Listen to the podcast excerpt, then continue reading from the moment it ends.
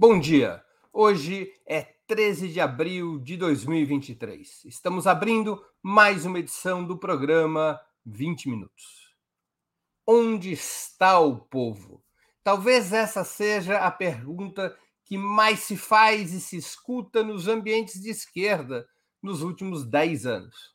Ao mesmo tempo em que o país assistiu à emergência de uma extrema-direita de massas, a esquerda parece ter perdido a capacidade de colocar em movimento aqueles setores sociais que pretende representar.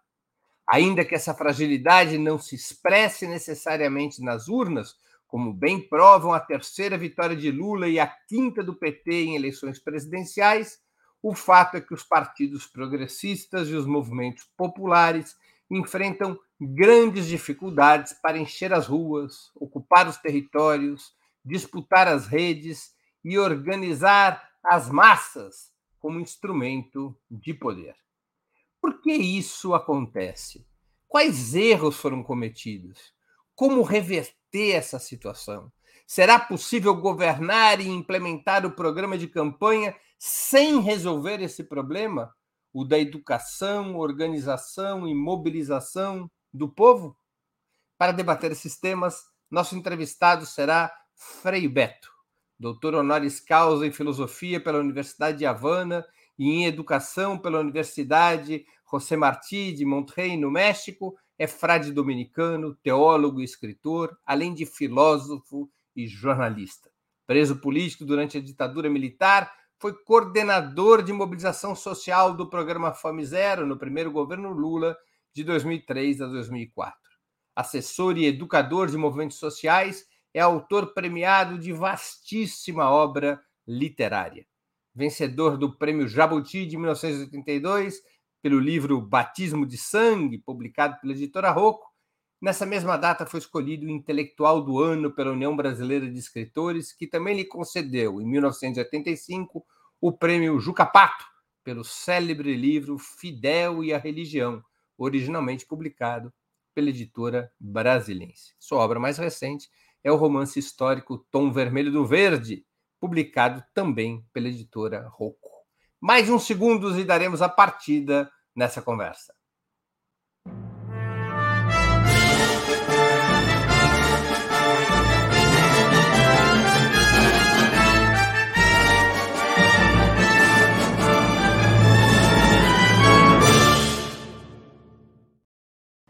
Bom dia, Beto. Muito obrigado por aceitar nosso convite. Uma honra ter novamente. Bom dia, Breno. Bom dia ao pessoal que nos acompanha. Bom dia, Natália, que preparou aí a nossa entrevista. Eu fico muito feliz de voltar aqui à Ópera Mundi para esse papo contigo.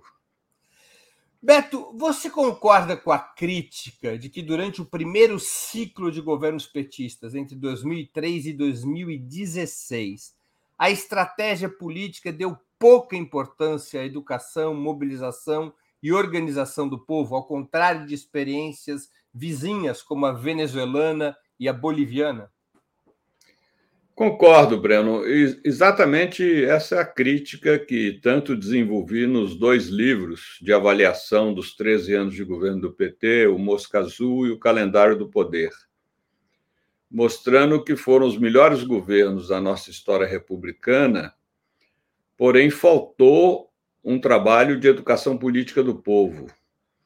E a história recente demonstra que um governo pode assegurar ao povo todo tipo de benefícios sociais, materiais, como Minha Casa Minha Vida, Luz para Todos, Bolsa Família, acesso à universidade, enfim, todos esses benefícios que são muito importantes, fundamentais é o mínimo que um povo necessita para ter uma vida digna e feliz.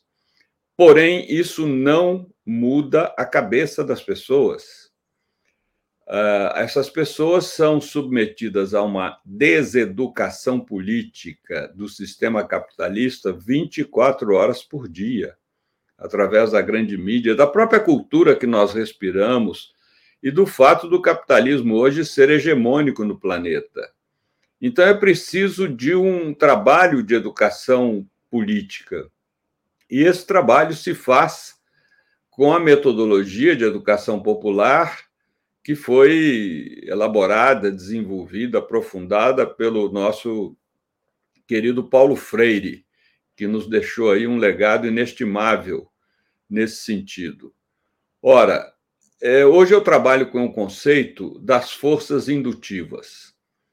Nós temos que, em qualquer governo, é, procurar desenvolver as forças produtivas, que são aquelas forças que resultam na produção agropecuária, na produção industrial, na produção de ciência, tecnologia, inovações, são as forças produtivas.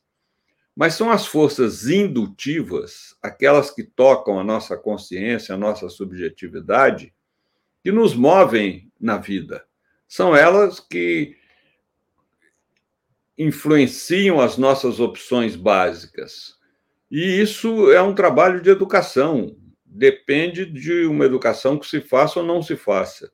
E eu tive a oportunidade de colocar essa questão para o Lula no dia 1 de janeiro, apesar da, do tumulto de um dia de posse, é, aconteceu de eu poder ter um diálogo com ele em particular, de pelo menos 30 minutos sobre esse tema.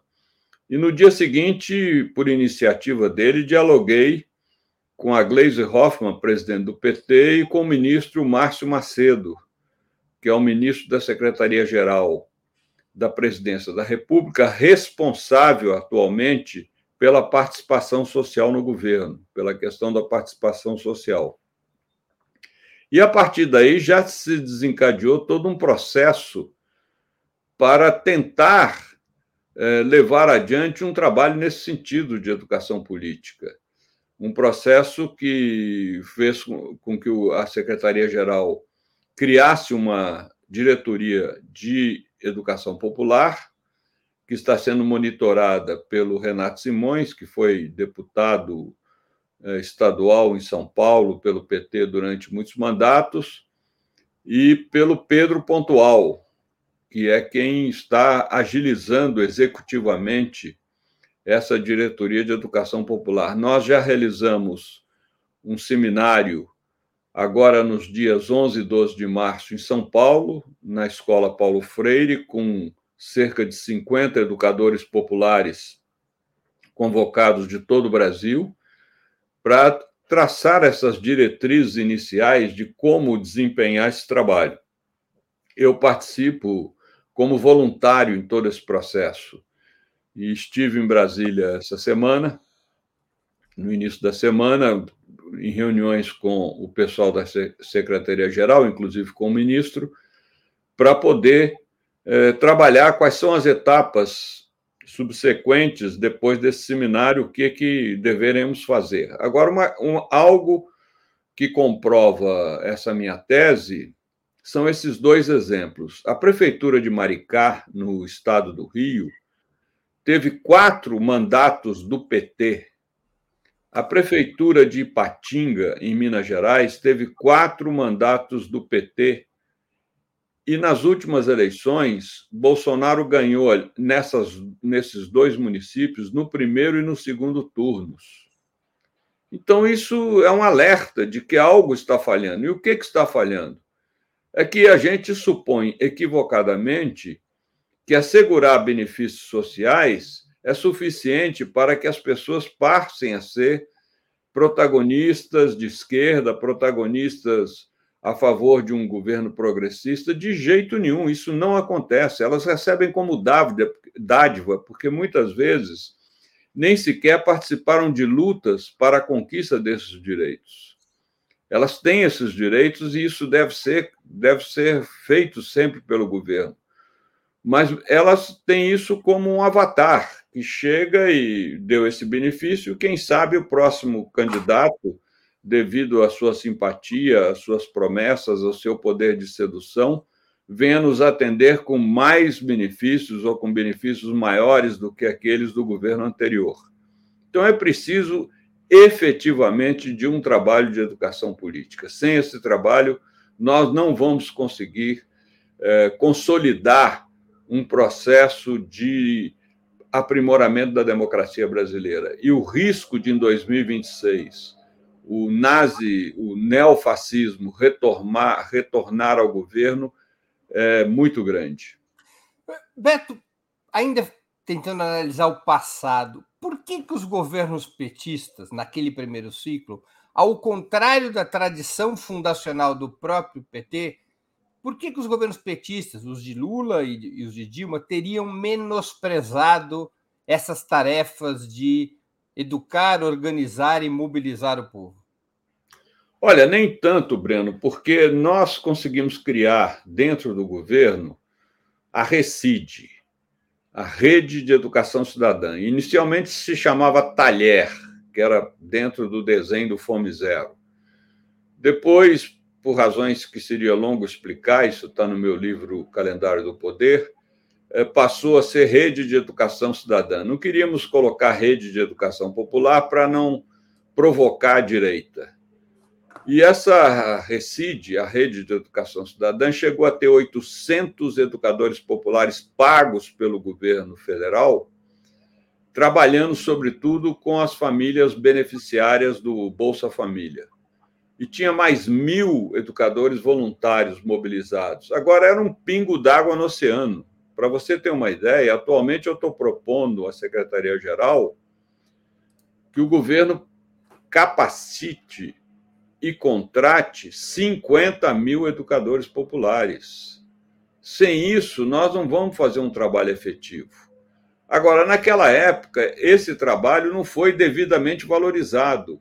O governo acreditou que, assegurando os benefícios, asseguraria também uma nova consciência não observou, por exemplo, a experiência da União Soviética. Foram 70 anos de socialismo, 70 anos, com muitos benefícios. Na União Soviética, que eu visitei três vezes durante o socialismo, a desigualdade era muito pequena.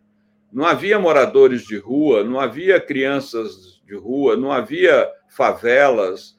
As pessoas tinham um mínimo de dignidade, acesso à escolaridade, acesso ao emprego, ninguém passava dificuldades assim no atendimento à saúde, e, no entanto, sem disparar um tiro, a União Soviética veio abaixo e o capitalismo se instalou é, naqueles países, principalmente na Rússia. Então é de se perguntar o que representaram esses 70 anos em termos de trabalho político. Essa é a questão. E, infelizmente, isso aconteceu também é, naquele período dos 13 anos. Não se atentou para o trabalho ideológico, para o trabalho de que, se você não desenvolver as forças indutivas, essas da subjetividade, da consciência, uma nova visão de mundo, não analógica, mas dialética, não tratando os fenômenos sociais apenas por, por seus efeitos, mas, sobretudo, por suas causas, as pessoas vão continuar manipuladas por essa deseducação política que a direita faz constantemente. É, essa deseducação ela é estrutural, não depende de bolsonarista, de nazistas, de fascistas, não. É, nós respiramos a deseducação. É, somos educados numa sociedade em que, para nós, é natural que haja pedintes na rua, é natural que haja favelas, fazem parte até da paisagem. É natural que haja desigualdade, é natural que haja racismo. Agora que, felizmente, o movimento negro está emergindo com mais força, a maior consciência, é que pela primeira vez o Brasil está tratando a discriminação como racismo, mas, mas ainda assim, na minha opinião, de uma forma leve porque o, o, o racismo, qualquer atitude racista deveria ser um crime inafiançável. E aí entra como é, ofensa à honra, perjúrio, etc., essas, é, esses eufemismos que se utiliza para salvar a pele dos racistas. E eu discordo disso. Mas, de qualquer forma, volto ao tema. É, nós precisamos fazer esse trabalho, porque se nós não fizermos esse trabalho, a direita vai continuar. Ela está navegando em mares muito favoráveis, né? principalmente as redes digitais, que são controladas por grandes plataformas, que são de direita, pertencem a pessoas declaradamente de direita. Então, aí os algoritmos, por exemplo, está aí o tweet que acaba de dizer no Brasil que não vai eliminar pessoas que eh, fazem apologia de violência dentro das escolas. Evidente, infelizmente, o ministro Flávio Dino teve uma atitude muito dura com o tweet e decidiu incriminá-lo, caso persista nessa intenção. Ou seja, não podemos é, confundir apologia ao crime, à violência, com liberdade de expressão. Beto, é, quando você participou do governo, o programa Fome Zero ele tinha no seu âmago não apenas uma política de educação, a qual você já se referiu aqui nessa entrevista, mas também uma política de organização popular. Por que, que ela não foi adiante? Porque o Fome Zero não foi adiante, foi substituído pelo Bolsa Família. O Fome Zero era um programa de caráter emancipatório o From Zero ele era resultado de uma cesta de 60 diferentes programas, e entre eles esse programa de organização popular. Ou seja, nós faríamos com que os trabalhadores se sindicalizassem, passassem por capacitação profissional e política. É, havia toda um, um, uma atividade de organização de centros comunitários, nas várias atividades das pessoas, por exemplo, no campo, com a ligação com os movimentos populares já existentes, como o MST, o MTST, enfim, tudo isso estava previsto naquele desenho inicial do Fome Zero.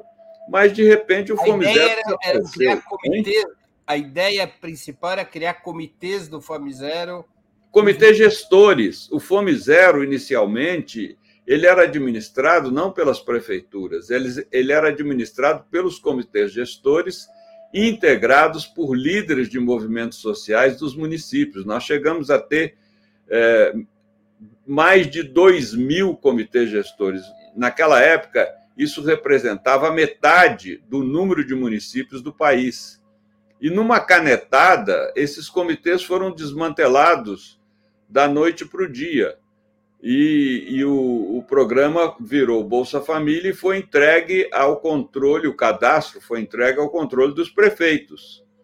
E a gente se pergunta quantos prefeitos não colocam aí é, os seus cabos eleitorais, os seus, as suas comadres, os seus compadres.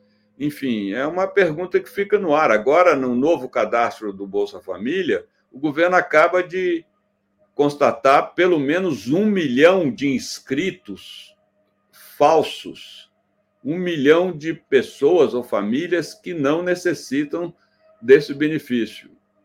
Agora, Beto, por que foi tomada a decisão de desmantelar os comitês gestores do Zero e transformar o Zero em Bolsa Família? Não estava funcionando o programa Zero? Estava funcionando e funcionando muito bem. Acontece que a, a os prefeitos que têm uma associação no Brasil, eles se rebelaram, porque eles queriam ter o, poder sobre o cadastro. É uma questão política, de um lado. E segundo, eles temiam que os comitês gestores despertassem nos seus municípios novas lideranças políticas que, nas próximas eleições, ameaçariam as mini oligarquias municipais, que já vêm de muitos anos e muitas são as mesmas famílias, os mesmos nomes, etc. Então eles se rebelaram, foram ao Planalto e ameaçaram o governo. Ou muda e nos passa o controle do Fome Zero, ou nas próximas eleições nós vamos sabotar o governo federal. E o governo federal, infelizmente, cedeu. Eu creio que o governo poderia ter resistido, poderia ter feito uma grande mobilização nacional, inclusive denunciando essa chantagem, mas o governo, por razões políticas, acabou cedendo. Beto, os movimentos populares naquele primeiro ciclo de governos petistas, volto a dizer, também tiveram responsabilidade nessa situação de relativo enfraquecimento da mobilização social? Houve alguma, algum comportamento do tipo, bom, agora que o PT está no governo, as coisas vão correr mais fácil, podemos lutar menos, podemos nos mobilizar menos, e foram se burocratizando? Também teve responsabilidade dos movimentos populares e do sindicalismo nesse processo de desmobilização? Sem dúvida, Breno. Aí nós temos três atitudes dos movimentos populares nós temos os movimentos populares que se deixaram cooptar pelo governo, que é uma tendência normal de governo querer eh, cooptar as lideranças populares para que elas não fiquem críticas ao governo, não pressionem, não causem problemas, entre aspas, né? Esse causar problemas. Então, houve cooptação de alguns movimentos sociais, que se tornaram correia de transmissão do governo junto às bases, quando, em princípio, tem que ser o contrário, né? todo movimento social deve preservar sua autonomia e ser ele o representante da sua categoria, pressionando o governo. Eu sempre repito: o governo é como feijão, só funciona na panela de pressão. A segunda atitude, governos, movimentos que ficaram indiferentes, acreditando agora não precisamos lutar, porque o governo é do PT, o governo é progressista, é de esquerda e vai realizar as pautas que nós sempre defendemos.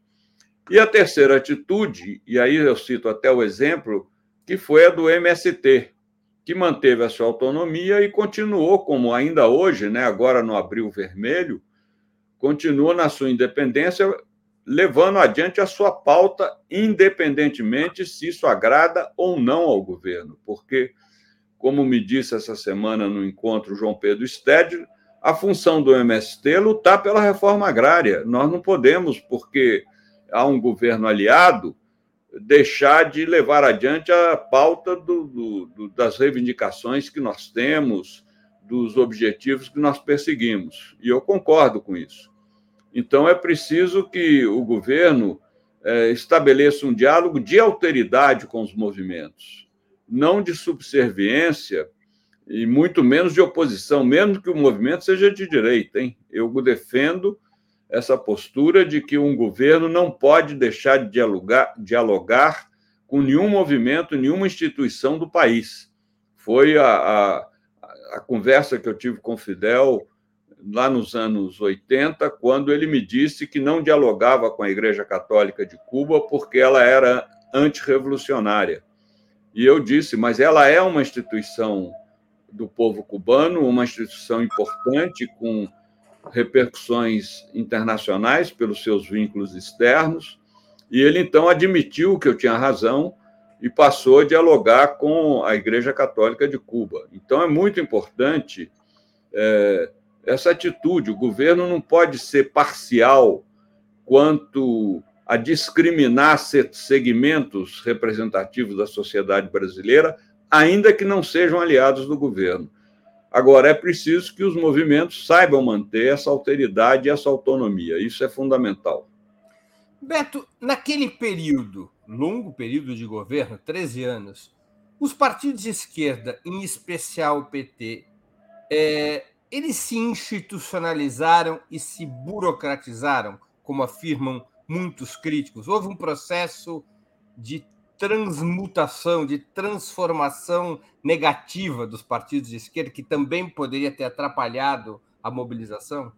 Olha, essa síndrome é quase que universal e histórica. Toda instituição que nasce é, como revolucionária, que nasce, ela tende com o tempo sobretudo em busca de poder ou da preservação do poder, a se institucionalizar demasiadamente a ponto de, de, de coibir os próprios princípios e objetivos que ela tinha na sua origem. Isso já foi muito analisado é, por vários eh, cientistas políticos, né? essa tendência, essa síndrome sobretudo dos partidos políticos de esquerda, quando chegam ao poder, eles tendem a se institucionalizar demasiadamente e deixam de ser é, partidos revolucionários, partidos que tenham propostas inovadoras, para serem partidos de preservação da ordem que foi instituída. Então, isso é um fenômeno. Eu creio que, por exemplo, o, o PT, como o PSOL e todo o partido progressista, deveria ser mais seletivo na escolha dos seus militantes, principalmente exigindo de todo novo militante uma capacitação política.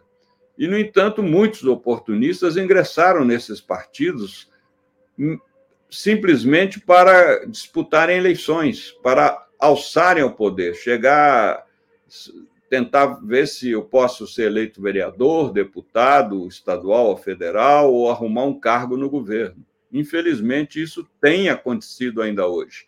Eu sei da história, por exemplo, de um, um, um núcleo petista na periferia de São Paulo, em que uma escola de samba, quando o PT estava na prefeitura de São Paulo, inscreveu 300 participantes da escola e o presidente da escola foi eleito dirigente do, desse, desse, desse, dessa zona do PT na, instalada ali naquele bairro, né, porque ele tinha a maioria de votos.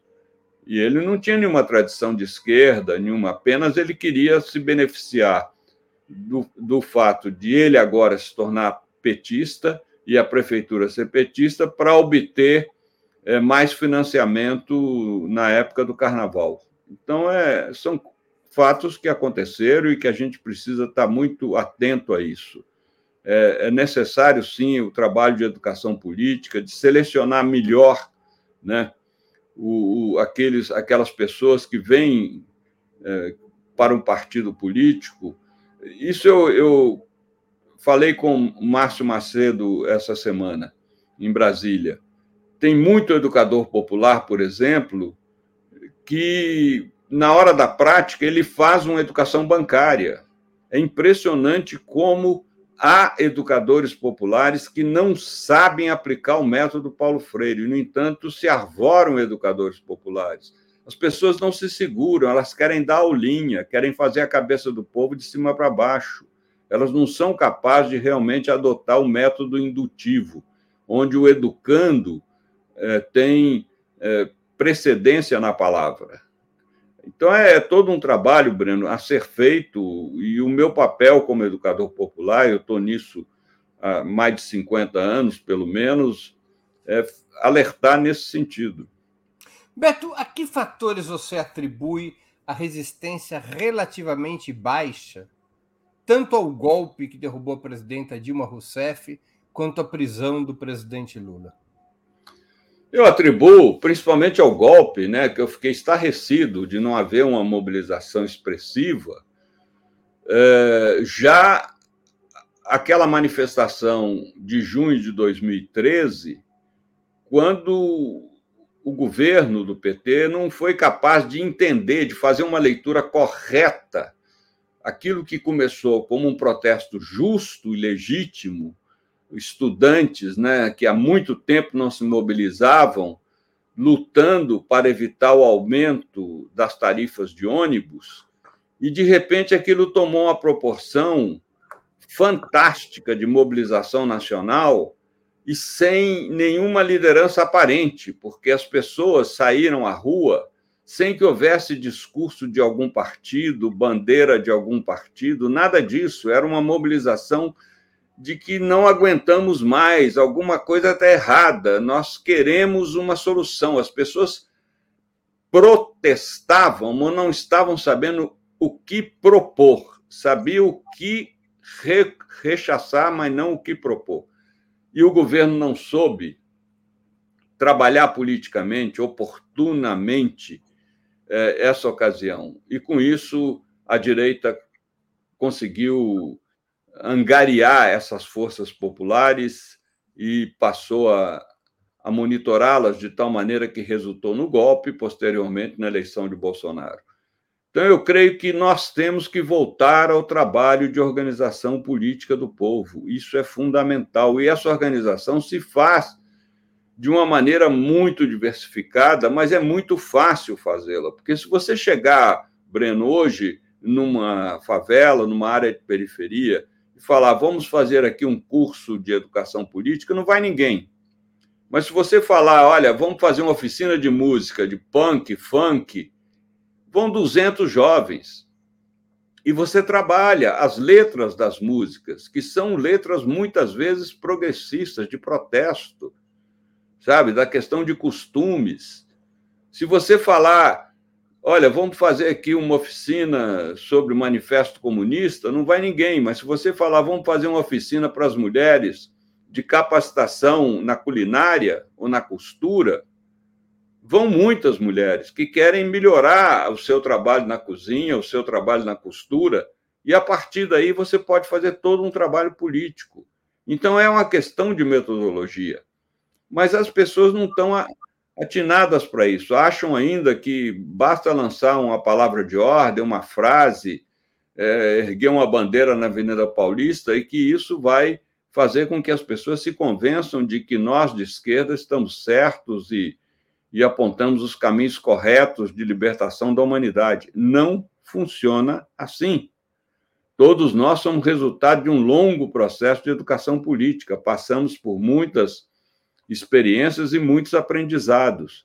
E isso acontece em relação a todas as pessoas, porque, inclusive, o amadurecimento político de uma pessoa é algo demorado, porque madura politicamente é aquela pessoa que, mesmo na adversidade, ela é coerente com seus princípios e as suas posturas. Beto, como é que você explica a gangorra? Ou seja, no mesmo período histórico em que a esquerda perdeu capacidade territorial e perdeu capacidade de educar, mobilizar e organizar o povo, surge uma extrema-direita que, ao seu modo, consegue realizar sobre uma outra base social exatamente essas tarefas. É consegue foi? realizar em, é, consegue realizar em termos, tanto que perdeu a eleição. Uhum. E por que, que perdeu a eleição? Porque usou todo um discurso que não tinha correspondência na prática. E a prática era tão destrutiva que ela se tornou evidente. O fato de morrerem 700 mil pessoas de Covid. Sim, mas é... esses, esses, são os limites que a extrema-direita tem. Mas Sim. é fato que ela emergiu como uma força política há 10 anos Sem atrás. Sem dúvida nenhuma, mas emergiu como uma força política esperançosa e frustrou a esperança nela depositada. Mas eu não, não, eu não discordo de você de que algo ela conseguiu, ela conseguiu formar uma horda de fanáticos. Por quê? Porque ela soube trabalhar, principalmente pelas redes digitais, a questão da consciência fascista, a questão da, da horda que se mobiliza para implantar um regime de força, porque só ele pode, ao arrepio de todas as leis e todos os tribunais, fazer aquilo que deve ser feito, ou seja, impor a ferro e fogo os seus projetos. E sempre é, a direita consegue convencer as pessoas de que o processo não caminha porque a democracia atrapalha, porque os tribunais atrapalham, porque a Constituição é muito frouxa. E as pessoas acabam. É como aquela história do sujeito, o que tem acontecido, né? Do sujeito que tem uma discussão com outro no bar. Ele acha que resolve na arma, sabe? Não resolve na razão. Essa é a tendência da direita. A direita, ela. É, dissemina essa cultura da violência, de que, sabe, armai-vos uns aos outros. Esse foi o lema de Bolsonaro. Se alguma coisa parecida com a Bíblia ele tinha, era a inversão da frase do Evangelho: amai-vos uns aos outros, e ele armai-vos uns aos outros. E hoje a gente vê aí crianças nas escolas é, ameaçando ou agredindo de fato os seus colegas. Fato esse que eu nunca vi em 22 anos de bancos escolares. Beto, deixa eu fazer uma outra pergunta a esse respeito, mas que diz respeito também tem a ver com os tempos atuais. O PT, quando nasceu, ele não nasceu entre os mais pobres. Ele nasceu entre os setores de melhor remuneração da classe trabalhadora. Somente nos governos Lula em diante é que ele veio se enraizar eleitoralmente, pelo menos entre os mais pobres. O André Singer fez um estudo muito conhecido a esse respeito, sobre lulismo e coisa e tal. Exatamente esse setor no qual o PT nasceu nos anos 70 e nos anos 80, entre 2 e 10 salários mínimos, foi exatamente esse setor que se deslocou para ser a base uh, social do bolsonarismo. O PT e os seus governos cometeram erros em relação às camadas médias para perdê-las para a direita e depois para a extrema direita? Olha, Breno, o fato de não se fazer uma educação política fez com que muitos setores que votaram no PT no passado ou ficassem em dúvida ou acreditassem é, no discurso moralista propiciado aí pelo fenômeno da Lava Jato, e então buscasse em Bolsonaro, que se apresentou como um não político, embora ele tivesse 22 anos de mandato como deputado federal, e se apresentou como um militar que, por cima de todos os trâmites burocráticos da justiça brasileira, ia resolver os grandes problemas na, da nação. Agora, resultado de quê? Resultado de que não houve esse trabalho político. Eu só queria fazer uma observação. Eu não, não concordo com a análise de que o PT ele nasceu sim de uma vanguarda sindicalista que tinha um poder aquisitivo quase de classe média. Eu conheci muito de perto todo esse pessoal fundador do PT. Mas a militância que formou os primeiros núcleos do PT Brasil afora era muita gente abaixo de dois salários mínimos. Eu lembro da militância das comunidades eclesiais de base, gente muito pobre. Lembro dos núcleos do PT na periferia de São Paulo, no fundo do quintal, de casas de periferia, gente muito pobre. Então, não é fato que eh, essas, o PT tenha nascido só de uma oligarquia operária, vamos dizer assim. Nasceu também de grupos de pessoas de muito baixa renda. Agora, não se fez um trabalho político de capacitação dessas pessoas. Não se fez esse trabalho. E, pelo contrário, com o tempo, é, muitas é, prefeituras foram conquistadas por petistas e essas lideranças populares foram levadas a integrar os quadros de funcionários sem devido preparo. E com isso elas ficaram deslumbradas, é a mosca azul, deslumbradas. Eu me lembro em companheiros no ABC que eu conheci na favela, e que, uma vez funcionário da prefeitura, já não admitiam que fosse chamado de companheiro, tinha que chamar de excelência, tinha que chamar de doutor, porque quando a gente está na administração pública, as pessoas sempre tratam a gente como doutor e doutora. Então, sabe, é, é impressionante essa cooptação que o poder faz de pessoas que não estão é, devidamente preparadas para lidar com essa situação, porque o poder é deslumbrante. Você obter uma série de privilégios, de vantagens, enfim, o olhar das pessoas em relação a você se modifica. Então, eu creio que essa é uma questão que nós temos que trabalhar muito mais. É uma questão seríssima, sabe? Você vê é, como ainda nós nos deparamos com situações de incompatibilidade entre aliados dentro do mesmo partido por mera vaidade, por mero sabe, disputa de espaço. Falta de quê? Falta de uma, um diálogo ideológico mais profundo. Quer dizer, a causa é comum e cada um de nós é um combatente dessa causa e precisamos, como fizemos durante a luta armada, cada um aceitar a sua tarefa, por mais humilde e mais aparentemente insignificante que ela seja, mas ela faz parte de um mural em que as diferentes tarefas elas se entrecruzam para chegar a um resultado importante. Antes de continuarmos, eu queria pedir a vocês que contribuam financeiramente com a Opera Mundi.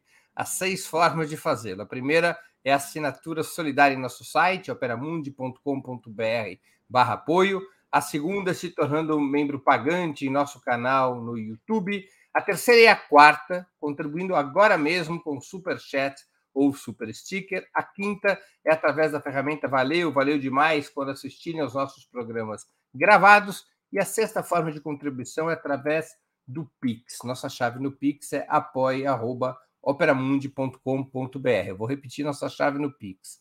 apoia.operamundi.com.br. A mais eficaz de todas as armas contra as fake news é o jornalismo de qualidade. Apenas o jornalismo de qualidade coloca a verdade acima de tudo. E esse jornalismo que a Opera Mundi busca oferecer todos os dias depende da sua contribuição, do seu engajamento, do seu apoio, do seu bolso.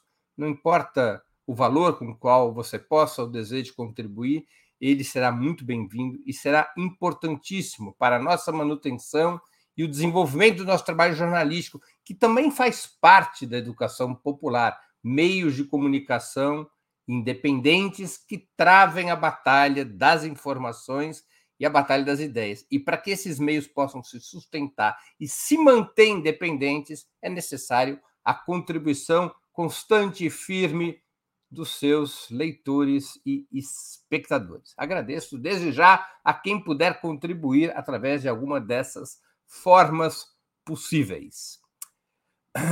Beto, você acha que nesse novo ciclo de governo, o presidente Lula e o PT estão convencidos a tratar a educação, a organização e a mobilização populares com maior prioridade que no ciclo anterior, a tratar esses elementos como fatores centrais de governabilidade? Olha, você sabe que eu não sou militante partidário, né? não sou inscrito em nenhum partido político, mas eu posso te dizer com toda a convicção que o presidente Lula e a Gleisi Hoffmann, que é presidente do PT, estão convencidos da importância desse trabalho. Se vão poder levá-los adiante é outra questão, não sei. No que depender de mim, sim, que tenho feito, encaminhado muitas propostas ao governo nesse sentido é, sinto que há vontade política para que isso se desenvolva, se aprofunde. Mas se vai acontecer, eu não tenho bola de cristal, não saberia dizer. Mas há todo um, um movimento dentro do governo nesse sentido, ao contrário é, dos governos anteriores do PT, daqueles 13 anos do passado. Ali havia um pequeno apoio à Recide, mas era um pequeno é, sem nenhuma expressividade, até com o pé atrás por parte de alguns ministros, alguns, é, algumas autoridades. Hoje não, hoje o Lula e a Secretaria-Geral já exigiram que cada ministério tenha um agente de educação popular, e eles já foram nomeados. A questão agora é saber se realmente todos entendem por educação popular a mesma coisa. Né? Eu acredito que não, acredito que é, essa palavra, ela na cabeça de muita gente tem diferentes significados. Não importa, mas desde que haja predisposição, pode-se fazer um bom trabalho de capacitação e, ao mesmo tempo, de convergência de conceitos e práticas é, desse pessoal disponível. Então, eu creio que sim, o Lula está convencido dessa questão. Eu até brinquei com ele nessa conversa do 1 de janeiro, falei, Lula, se você não fizesse, se o seu governo não fizesse trabalho político, em 2026 você não vai ser sucessor de si mesmo. Ele riu, né? Falou, mas eu não, não vou ser candidato. Eu falei, eu tenho certeza que o seu sucessor vai ser você. Depois ele admitiu em público, falou: é, se eu tiver boa saúde, etc., pode ser que eu me recandidate. Mas eu estou convencido, sabe? Ele vai dar continuidade a isso em 2026, se houver esse trabalho. Caso contrário, nós vamos ser atropelados novamente pela direitona e dessa vez eu creio que ela virá de uma maneira muito mais cruel, muito mais é, decidida a implantar uma ditadura né, com novas características no nosso país. Como em alguns países tem acontecido, né? já não são aquelas ditaduras tradicionais com fuzil e bota, mas são ditaduras, sim. Em que se mudam todos os esquemas eh, de poder dentro das instituições do país para que tudo esteja é, inteiramente de acordo com o governante.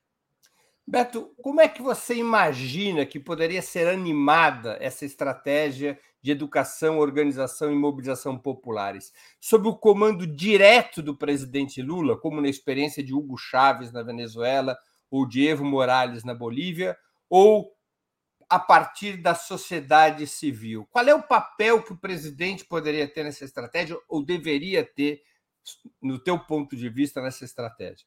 Não, o papel que ele deveria ter é o que ele está tendo. Ele mobilizou a Secretaria-Geral em função dessa participação social.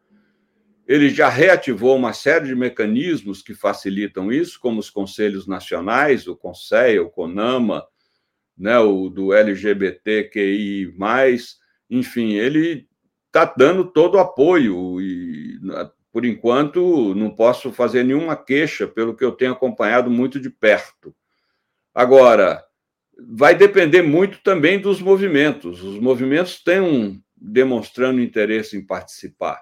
Mas, mais do que os movimentos, eu creio que se nós conseguirmos formar essa rede de 50 mil educadores, e aí sim, essa contribuição virá dos movimentos, porque são eles que podem nos fornecer esses quadros, então saberemos usar a capilaridade do governo federal. Para você ter uma ideia, o governo federal tem 400 mil agentes comunitários de saúde. Imagina todo esse pessoal com uma cabeça esclarecida, capaz de mostrar lá para Dona Maria que no seu bairro de periferia, insalubre, sem saneamento básico, está sofrendo de pneumonia, tosse excessiva, tuberculose, quais são as causas da situação em que ela se encontra, em vez de apenas é, é, recomendar um médico ou remédio, imagina as 22 milhões de famílias do Bolsa Família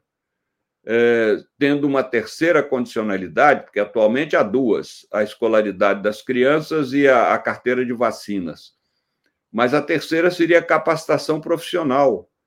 E no curso de culinária, no curso de costura, no, no, na oficina de música, é, no curso de artesanato, na marcenaria, você consegue introduzir a educação política. Então, a, a, a, possibilidade do governo é, é muito grande. Além disso, o governo dispõe de uma, de uma máquina de comunicação, aí vamos falar agora em termos de superestrutura, muito poderosa. Ninguém tem mais ondas curtas é, mais poderosas do que o governo. Nem a TV Globo tem as ondas curtas que a, a EBC, a Empresa Brasileira de Comunicação, tem. São 70 milhões de brasileiros e brasileiras que diariamente escutam a voz do Brasil, de segunda a sexta.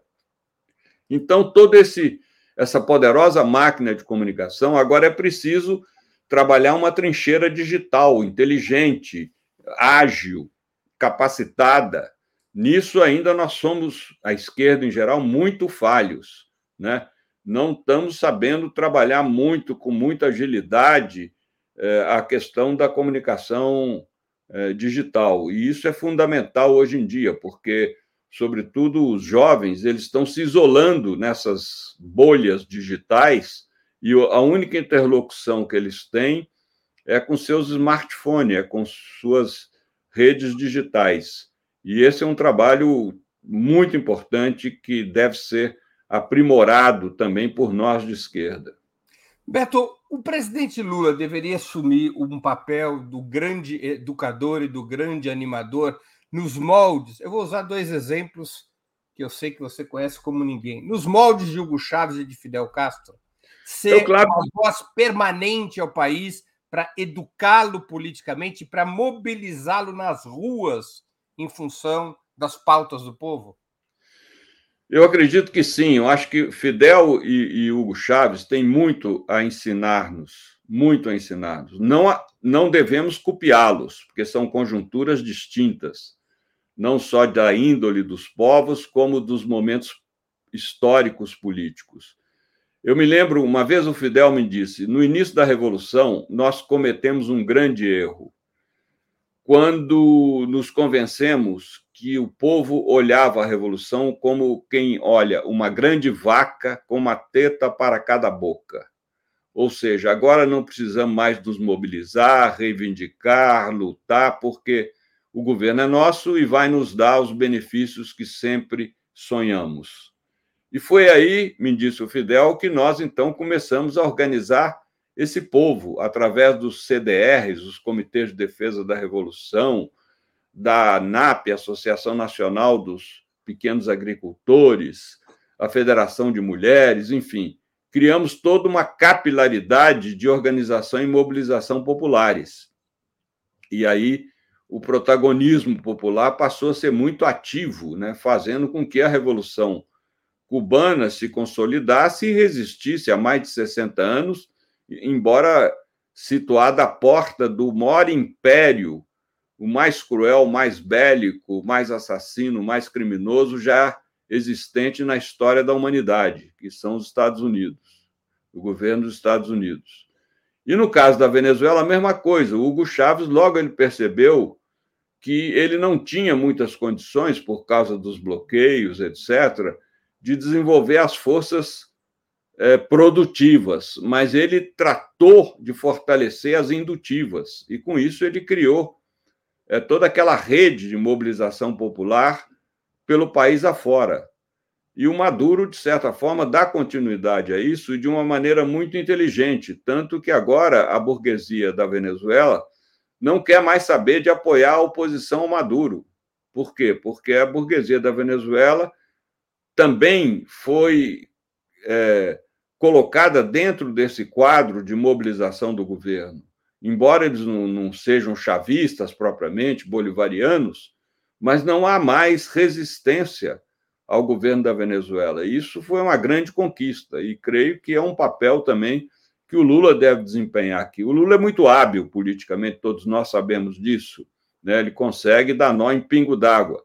Então, não tenho dúvida quanto à capacidade dele de se portar assim. A minha dúvida é quanto àqueles que estão abaixo dele né? em que medida é, ministros, em que medida outras pessoas que têm poderes é, de mobilização vão realmente atuar nesse sentido. Essa é uma questão é, fundamental que, que, que fica no ar aí e que o tempo vai responder. Beto, muitos apoiadores do presidente Lula e muitos críticos caracterizam a personalidade do presidente, isso eventualmente teria influência nesse processo de educação popular, caracteriza a personalidade do presidente como a de um conciliador. Você concorda com essa caracterização?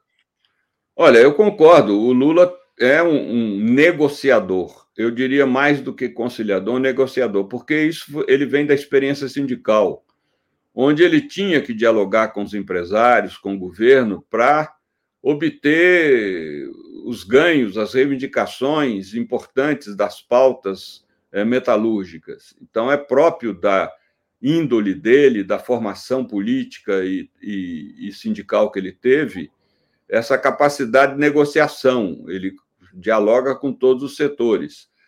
Porém, o Lula 3, o Lula, que é pela terceira vez presidente do Brasil, sem dúvida nenhuma, hoje ele está muito menos sensível às pressões do mercado e muito mais às questões sociais. Ele está muito mais pelas causas sociais do que pelos ajustes fiscais. Então, hoje, o Lula está um pouco assustando até a direita, porque ele entrou com outro é, sotaque, né? O sotaque dele hoje é um pouco mais à esquerda do que nos governos anteriores, o que, aliás, muito me agrada, mas é muito importante é, que ele trabalhe, dê todo o apoio a esse trabalho de organização e mobilização populares. Por quê?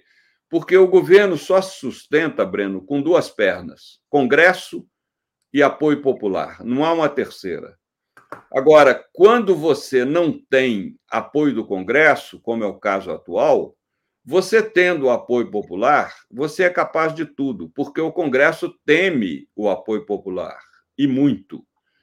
Mas o fato é que você não tendo o apoio popular, e dependendo do Congresso, como aconteceu no, nos passados governos petistas, deu no que deu. O Eduardo Cunha, que era um lira, um pré-lira, deu o golpe na Dilma e o resultado todos nós sabemos que aconteceu.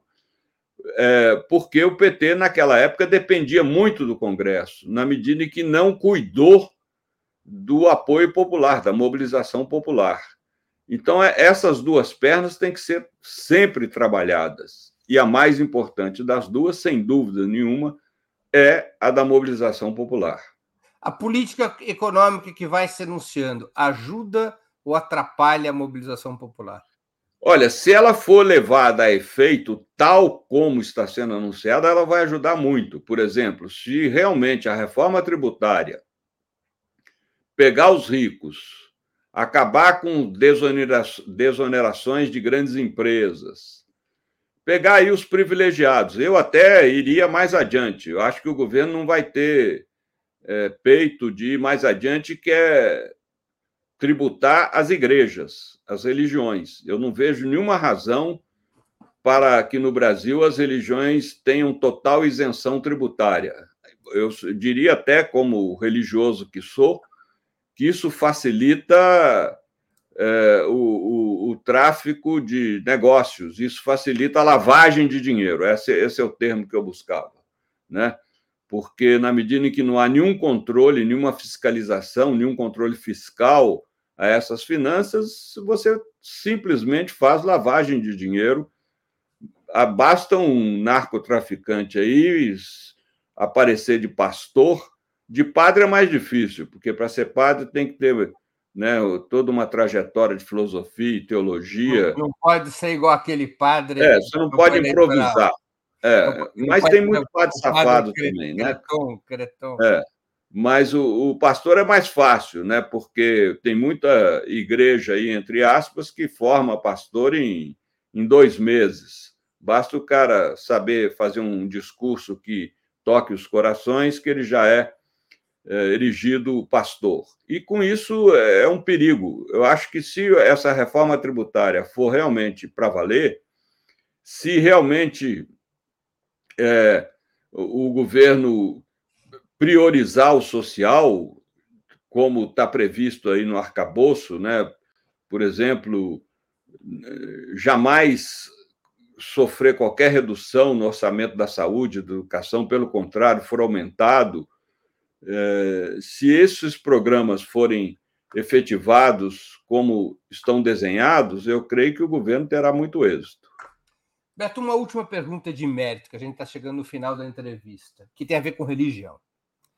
Eu vou lembrar uma historinha antes. O Palmiro Togliatti, que foi secretário do Partido Comunista Italiano, numa conferência sobre a organização que o PCI faz logo depois da guerra, ele falava sobre hegemonia, o termo, o conceito preferido do Gramsci, que tinha sido antecessor do Togliatti no PC italiano. E o Togliatti, nessa conferência, faz um discurso e ele diz: Nós só vamos poder ser hegemônicos na sociedade italiana quando, ao lado de cada igreja, o partido for capaz de construir uma célula.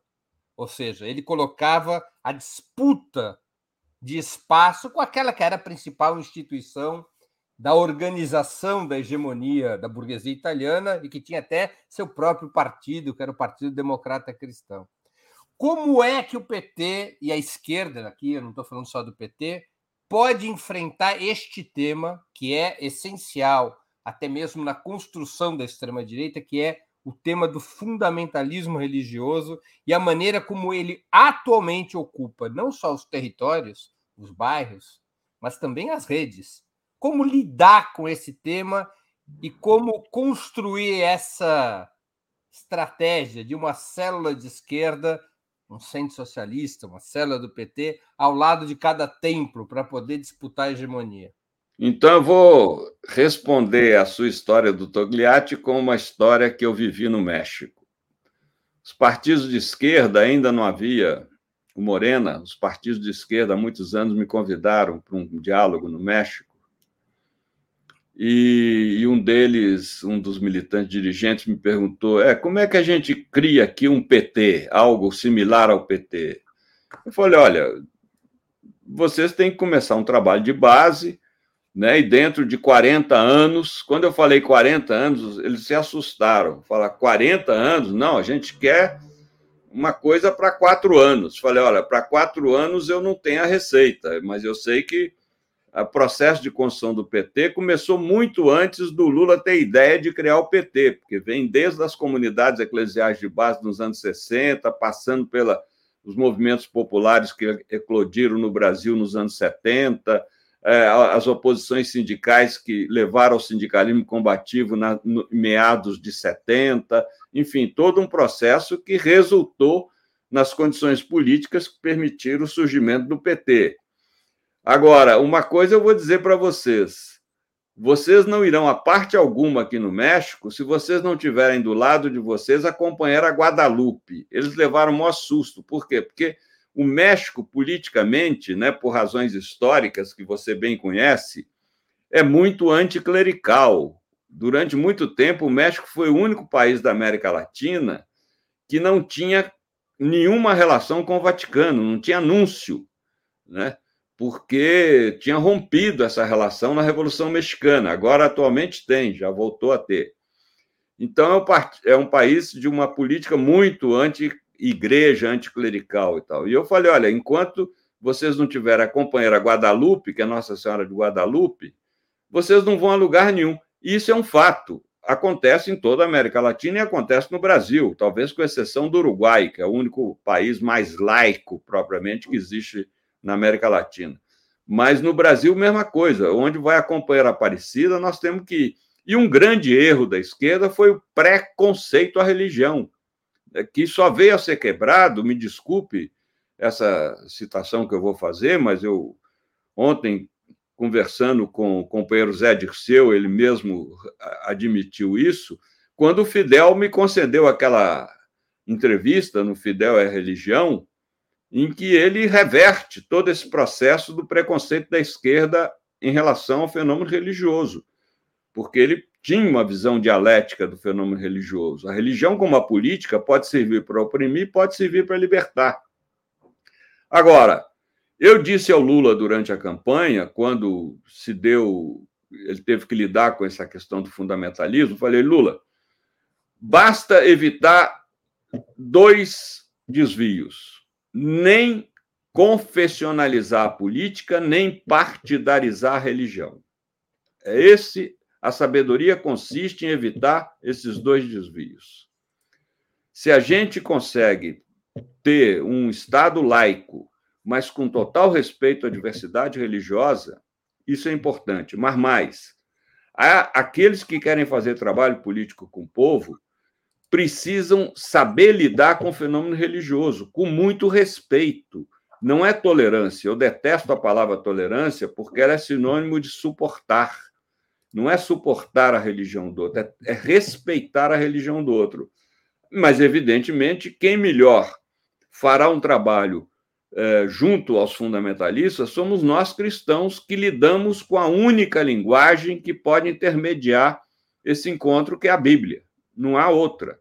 Então, aí sim, quando a gente entra com a nossa leitura da Bíblia, eles ficam, pelo menos aqueles que são pessoas honestas, ficam abalados, porque a leitura deles é uma leitura completamente fora de contexto, é uma leitura equivocada, é uma leitura literal, e essa leitura não explica as contradições, então, que você tem na própria, que eu chamo de pescaria de versículo, né? Jesus de lá diz lá: quem não odiar pai e mãe não entrará no reino de Deus. É evidente que né, ele não está pedindo para a gente odiar. Né? Tem outro sentido, mas se você tirar isso do contexto, você tem que levar isso à risca. Você acaba né, tendo que. Então, você, aquela coisa do, do pastor e do padre que disseram para os fiéis: abram a Bíblia, façam o sorteio de um versículo e cumpram a vontade de Deus. Aí o cara abriu a Bíblia lá, caiu no evangelho que descrevia a traição de Judas, mas ele leu o versículo e ele foi e se enforcou. E o cara né, viu que a vontade de Deus é que ele se matasse também.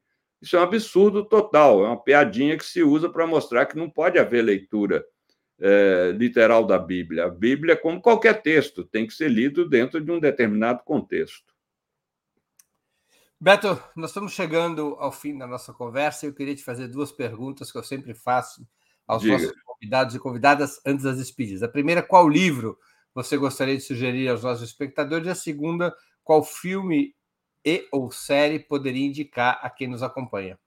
Bem, o livro são o livro do Noam Chomsky com a Marvi Waterstone, que se chama As Consequências do Capitalismo, que é um livro publicado pela editora Vozes em 2023. Excelente, excelente livro. Recomendo insistentemente a todo mundo que nos acompanha aqui. E o filme, eu não acompanho série, não tenho tempo, enfim, mas o filme é o 1985, com né, o Ricardo Darim, que é sobre a, a ditadura militar, o julgamento da ditadura dos líderes da, do, do, da ditadura militar argentina pela justiça civil, veja bem, pela justiça civil. Então, é imperdível, veja esse filme. Ô, Breno, a, a, o seu programa, quando eu abri aqui, estava escrito 20 minutos, são os 20 minutos mais longos dos quais eu já participei na minha vida, é mas eu gostei. Conta, é, uma conta, é uma conta quântica, não é uma conta newtoniana. É, então deve ser isso, deve ser uma matemática quântica aí diferente da minha. Beto, eu queria agradecer muito pelo seu tempo, pela sua conversa, como sempre, tão interessante e pedagógica. Muito obrigado por ter aceito mais uma vez o nosso convite. Obrigado a você, obrigado ao pessoal aí que nos acompanha e até a próxima. Até a próxima. Coragem, que Deus nos abençoe. Um grande abraço. Também agradeço a todos e todas que assistiram a esse programa, em especial aqueles e aquelas que puderam fazer contribuições financeiras ao nosso site e ao canal de Ópera Mundi no YouTube. Sem vocês, nosso trabalho não seria possível e não faria sentido. Um grande abraço a todos e a todas.